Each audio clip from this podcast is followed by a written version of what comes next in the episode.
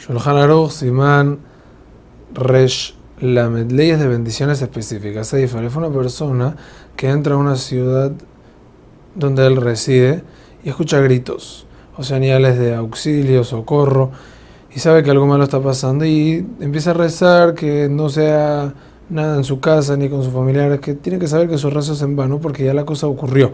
Sí mismo una persona que su esposa está embarazada, Beshabatoba, y él o ella rezan que sea varón o mujer, dependiendo del caso, según lo que quieran. Luego de 40 días de la concepción, la tefila es en vana, porque ya se decide el sexo del niño. La persona debe rezar por el futuro y por el pasado, solamente debe agradecer. Tenemos que saber una alajada, una persona que va a ir a una ciudad donde se presentan peligros o va a ir de negocio y se presentan estafas.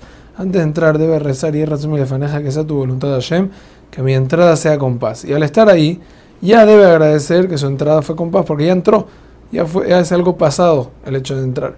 Al salir debe rezar que sea la voluntad de Hashem, que salga en paz y cuando ya salió, debe agradecer que todo le fue bien y si va a viajar, debe decir tefilata e incluir en, la tefilata que se salvó de haber, de haber estado en un lugar donde había un peligro.